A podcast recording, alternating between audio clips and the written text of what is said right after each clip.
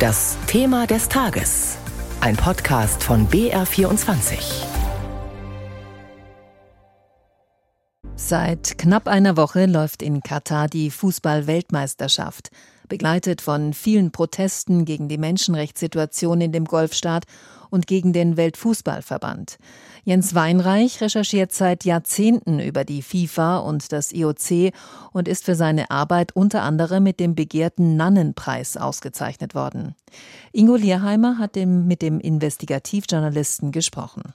Vor zwölf Jahren fiel die Entscheidung, die Fußball-WM 2022 in Katar stattfinden zu lassen. Im Doppelpack damals mit der Vergabe an Russland 2018. Jens Weinreich, Sie waren schon einige Jahre zuvor, 2003, das erste Mal in Katar mit dem damaligen FIFA-Präsidenten Sepp Blatter.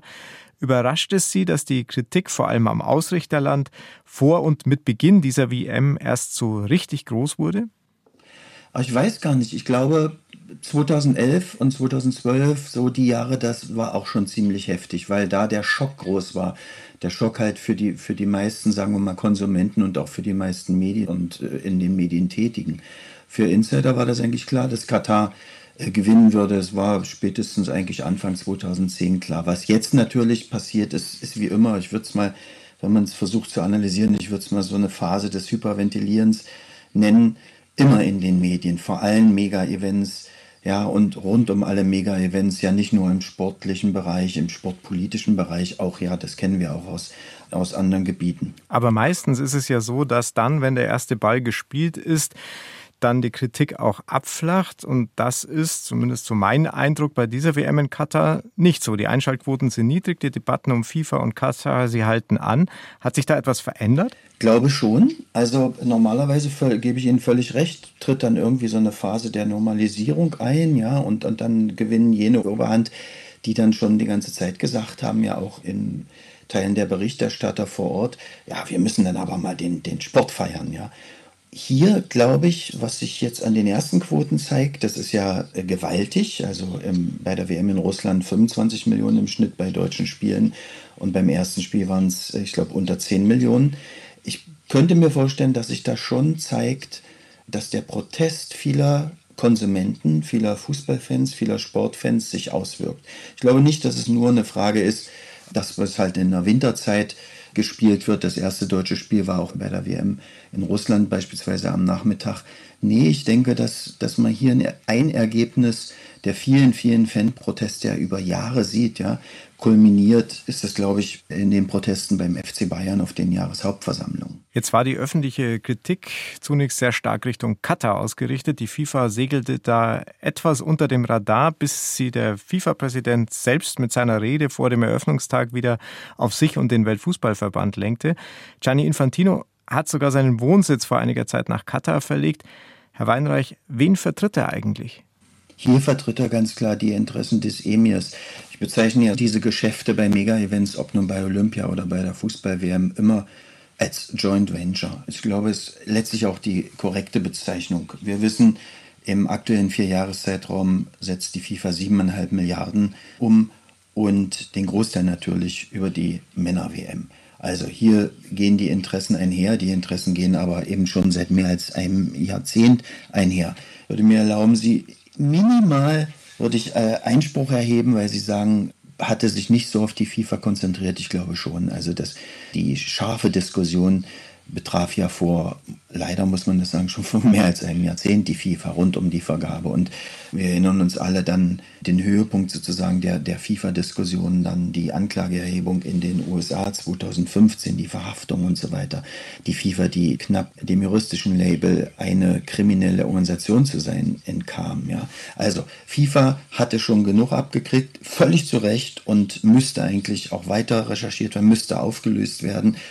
Und ja, in den letzten Monaten hat sich vieles auf Katar konzentriert.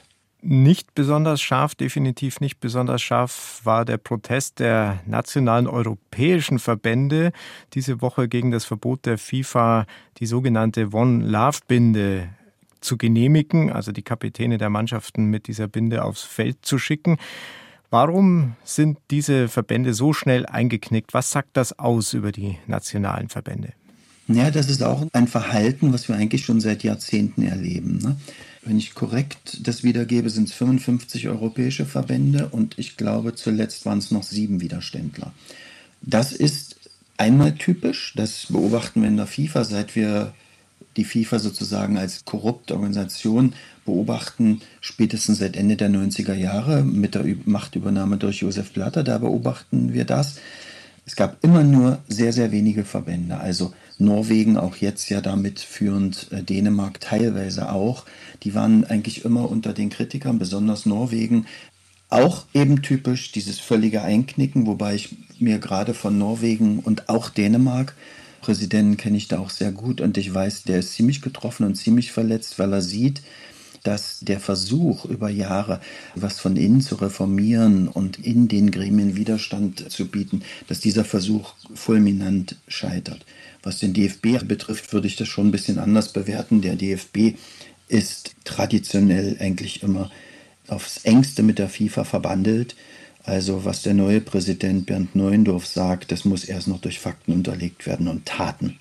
Er sagt, um Sie da zu ergänzen, wir sind in Opposition zur FIFA und sein Sprecher Steffen Simon, ehemaliger Sportschau-Chef, sieht den DFB sogar in Fundamentalopposition zur FIFA. Das sehen Sie offenbar anders. Also Fundamentalopposition, was Simon sagt, also bei allem Respekt, das ist Unsinn. Ich sage ja, es kann hier nicht nur ein PA-Kampf sein. Ja, wer sagt es am lautesten? Wer hat die besten Verbreitungswege und sagt es nur möglichst oft genug? Es geht um Taten. Ich erinnere auch um die im Kern ja immer noch juristisch ungeklärte Sommermärchenaffäre. Habe das ja damals im Spiegel selber mit enthüllt. Auch da gibt der DFB natürlich ein katastrophales Bild ab. Also Neuendorf wenn ich mich recht erinnere, war ja auch mal ähm, in Sprecherposition in der SPD tätig, ist schon ein Profi, was Öffentlichkeitsarbeit angeht. Aber einiges von den Worten, von den Versprechen wurde ja eben am Beispiel dieser Bindendiskussion und des Verhaltens als einfach nur als Fishing for als PR-Stand entlarvt.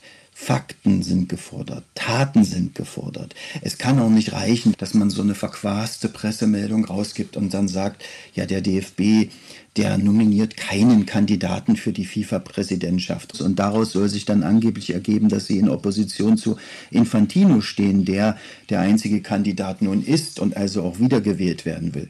Also ich vermisse da, und das ist traditionell und äh, mit einer Ausnahme würde ich sagen, in der Geschichte des Verhältnisses von DFB zu FIFA in den vergangenen 30 Jahren, das war äh, für eine gewisse Zeit lang Theo Zwanziger, als er ins FIFA-Exekutivkomitee kam.